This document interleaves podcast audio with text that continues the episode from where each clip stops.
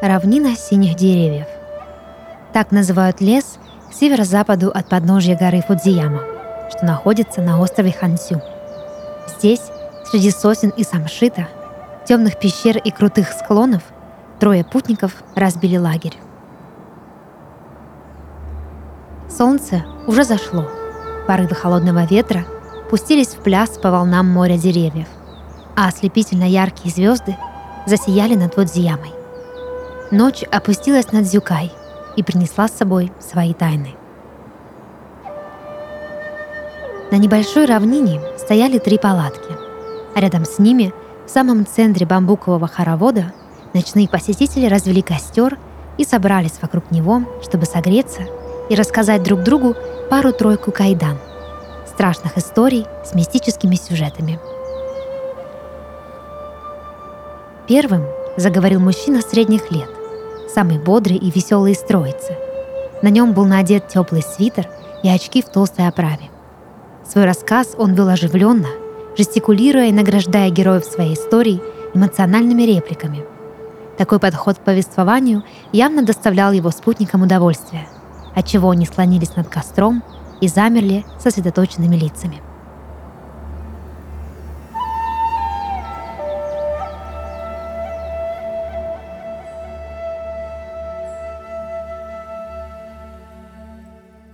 Однажды ночью старик возвращался домой через Дюкай. Вокруг царила полнейшая тишина, и только черноголовая Иволга время от времени напевала свою колыбельную. Вдруг старик услышал звук, которого вовсе не ожидал. Из глубины леса доносился женский плач, да такой протяжный и жалостливый, что сердце старика невольно сжалось. Он побежал в чащу, руками отталкивая раскинувшиеся ветви кустарников, желая узнать, кто же так надрывно плачет поздней ночью. Добравшись на место, старик увидел девушку, одетую в дорогое кимоно. Она сидела под деревом и, закрыв лицо ладонями, плакала на взрыд. «Девушка, почему вы плачете?» — попытался перебить ее старик. Но все было зря.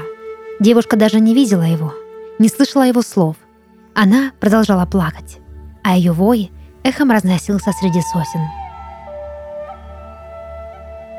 «Не стоит девушке быть в таком месте ночью одной. Позвольте мне помочь вам», — продолжал настаивать старик — но девушка его не замечала. Старик не мог больше выносить этого плача, поэтому решился подойти к девушке ближе и коснуться ее. Как только рука его приблизилась к ее плечу, девушка замолчала. Медленно ладони ее поползли вниз, открывая старику ее истинное лицо. Вернее, его отсутствие.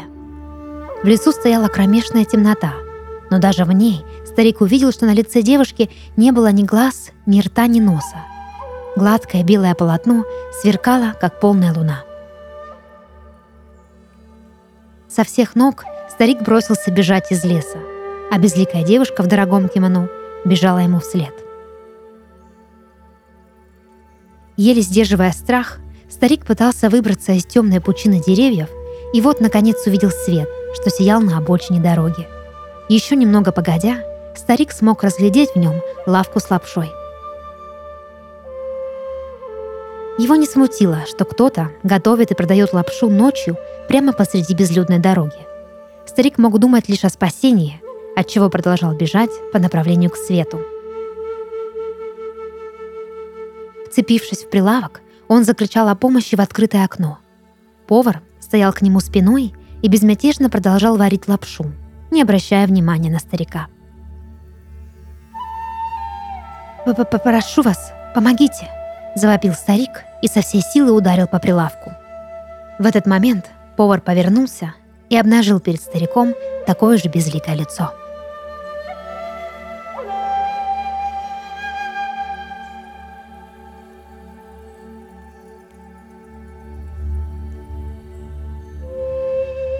История путника в очках была принята с энтузиазмом.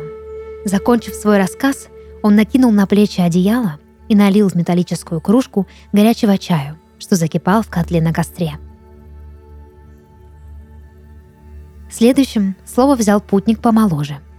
Атмосфера леса пугала его, но он старался не подавать виду. Он явно был в таком походе впервые, и истории знал мало, но одна подходящая в его арсенале все же имелась.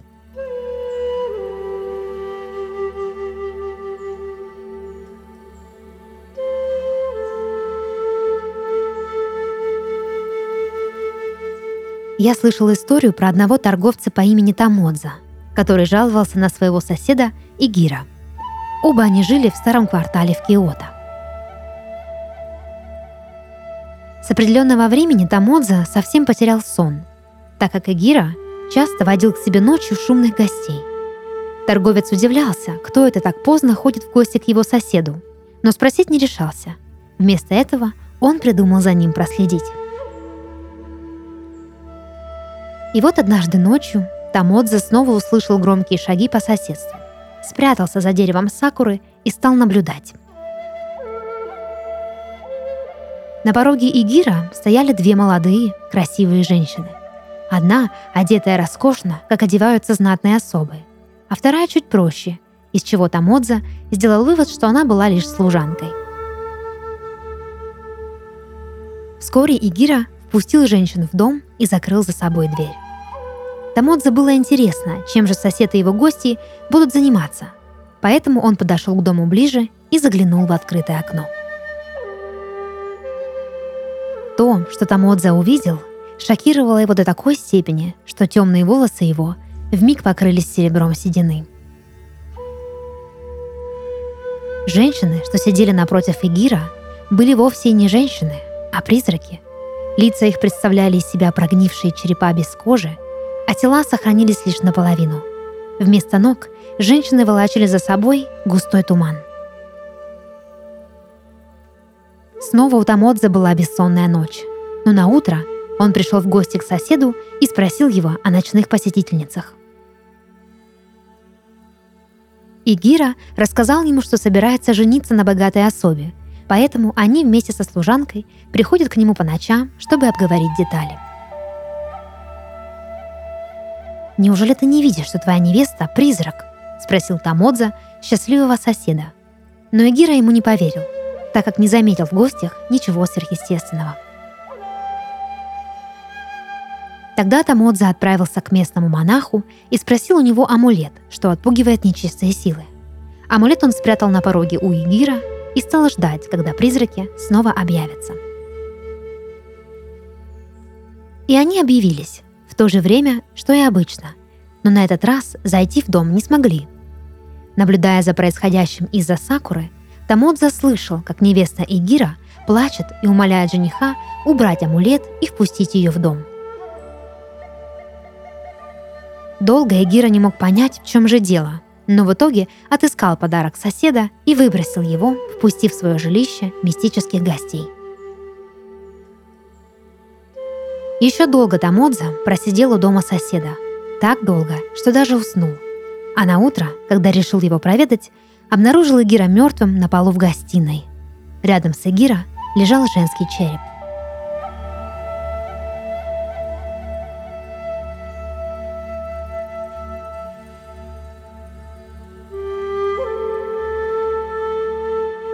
Путники завороженно слушали молодого рассказчика, а после того, как он закончил, всем троим стало немного не по себе. Вторая история была намного интереснее первой, отчего мужчина в очках паник. Третий же путник, старик, одетый в плотный макинтош, решил, что уж его история точно переплюнет все сказанное. Он молча окинул взглядом своих напарников, закурил папиросу и с видом мудреца начал свой рассказ –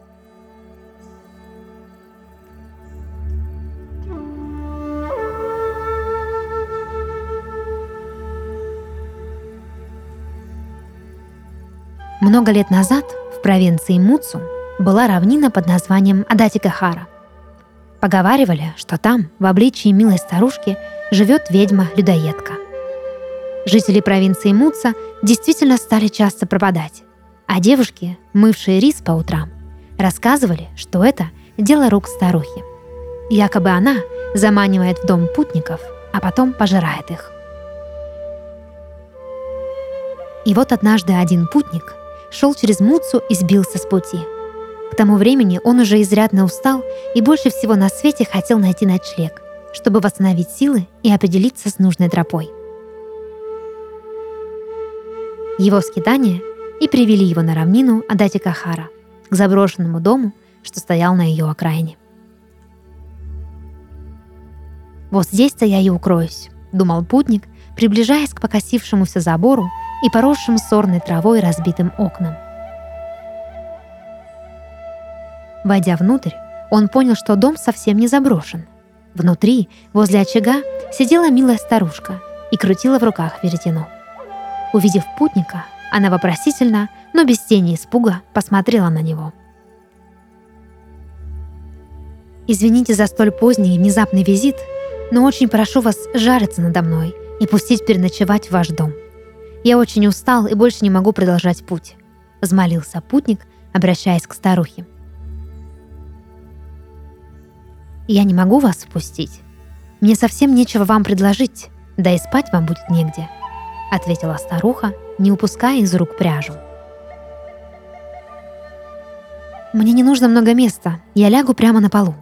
А насчет еды не беспокойтесь, я просто хочу отдохнуть в тепле». «Ну что ж, тогда проходите, погрейтесь у очага, а я пока принесу вам риса», — сказала старуха и указала путнику на ветхое кресло, что стояло рядом с огнем. Путник устроился и стал ждать угощения. Вкушая рис, старуха и ее гость вели беседу до тех пор, пока огонь почти не погас. Увидев это, старуха встала и направилась к выходу, сказав гостю следующее. «Я пойду и принесу еще хвороста, чтобы разжечь огонь. Пока меня не будет, никуда не ходите, особенно в ту дальнюю комнату». Старуха указала кривым пальцем в сторону закрытой двери и удалилась. Пока путник ожидал возвращения хозяйки, его пожирал голод любопытства. Он обещал старухе, что не заглянет в комнату. Но все это время ему думалось, что же может быть в этом плохого. Насколько мрачными могут быть тайны такой милой старушки. Не выдержав, он поднялся с кресла и все-таки открыл дверь в запретную комнату. Увиденное заставило его усомниться во всем, во что он когда-либо верил – Комната была завалена человеческими костями, а на полу запеклись лужи крови. В центре комнаты виднелась целая пирамида из черепов, а рядом, такой же большой кучей, были свалены кости человеческих рук и ног. Захлопнув дверь в этот людоедский ад, путник схватил свои вещи и покинул жилище старухи.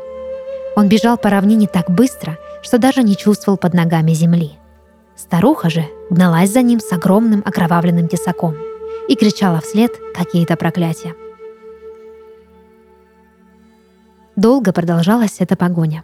Путник бежал, не жалея сил, а старуха его настигала. Но стоило первым солнечным лучам упасть на равнину, как страшный образ людоедки испарился. Путник не мог поверить своему счастью, поэтому продолжал бежать и бежать и бежать прочь.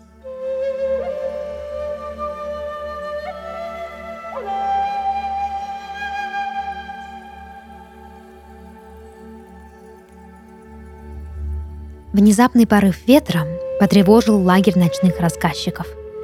Завороженные историей старика, путники вздрогнули, когда потоки холодного воздуха перевернули металлическую посуду и растрепали угли в догорающем костре.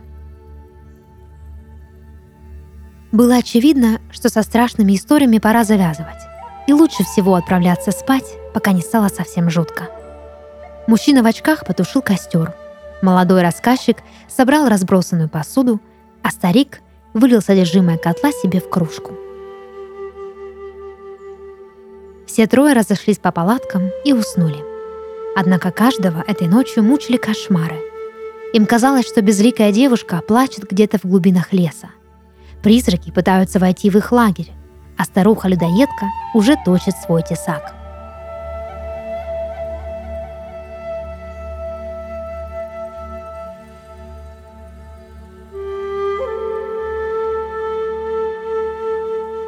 Первым проснулся мужчина в очках. Он вышел из палатки, радуясь солнечному свету и тому, что эта ночь наконец закончилась. Разбудить путников ему не удалось, так как лагерь был пуст. Мужчина в очках было подумал, что они уже проснулись и ушли умываться, поэтому не заподозрил ничего дурного. Решив заварить чай и приготовить завтрак, он подошел к вчерашнему костру, чтобы вновь его развести. Но тут его взору открылась страшная картина. Рядом с местом, где вчера он и его напарники по путешествию травили мрачные байки, лежал окровавленный тесак и целая куча обглоданных костей. Еще немного поодаль покоилась разорванная и покрытая бурыми пятнами одежда молодого путника, что вчера покорил всех историей про призраков.